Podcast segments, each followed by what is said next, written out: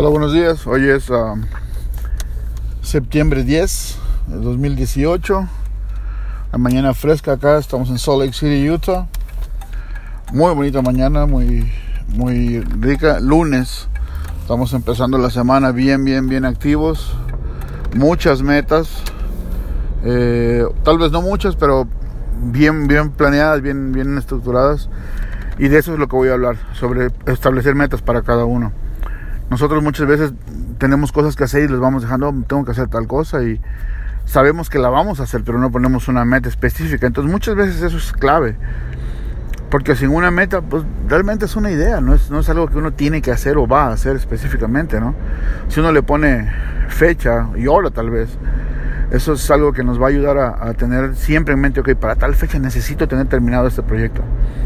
Puede ser cualquier cosa, puede ser algo relacionado al trabajo, puede ser algo relacionado a la vida personal, puede ser algo relacionado a, uno mismo, una cuestión de salud, para tal, para tal fecha necesito haber bajado tanto de peso, o tal, necesito haber ido al doctor para hacerme un chequeo, algo así, ¿sí?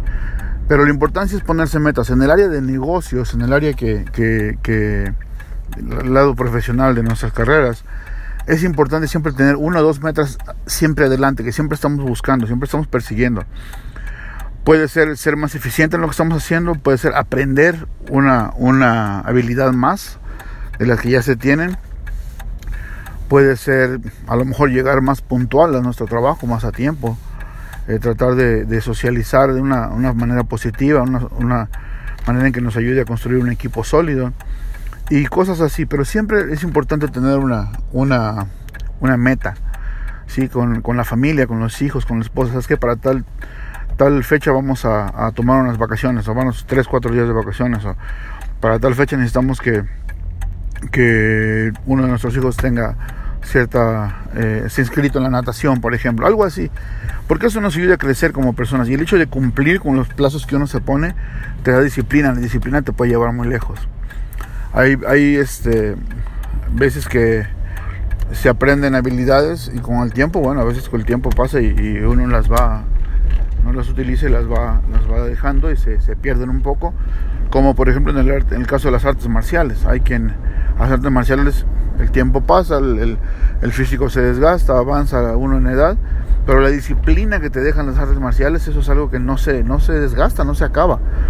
Entonces eso es, eso es lo bueno de tener ciertas disciplinas y es lo bueno de tener metas. Si uno se pone metas y, y se esfuerza por cumplirlas, se esmera y de verdad pone mucho, mucho esfuerzo por, por, cumplir esas metas que uno tiene, es bueno, es muy bueno, porque es, es, disciplina pura.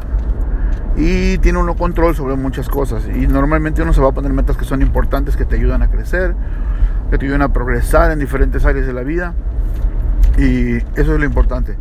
Una meta con, con nombre, yo recomiendo que sea escrita.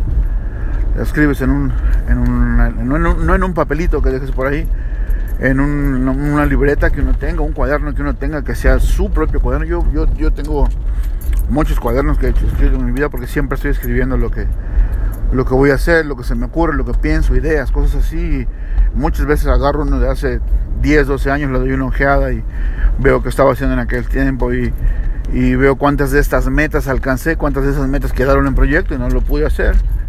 Y, y eso me ayuda, me ayuda mucho. Pero esta, esta semana tengo como meta conseguir dos clientes más en, en, mi negocio. Eh, esos, dos, dos clientes son, son eh, personas, tengo tres citas ya programadas esta semana. Quiero cerrar mínimo estas dos. ¿sí? Eh, la otra meta es llegar a tiempo.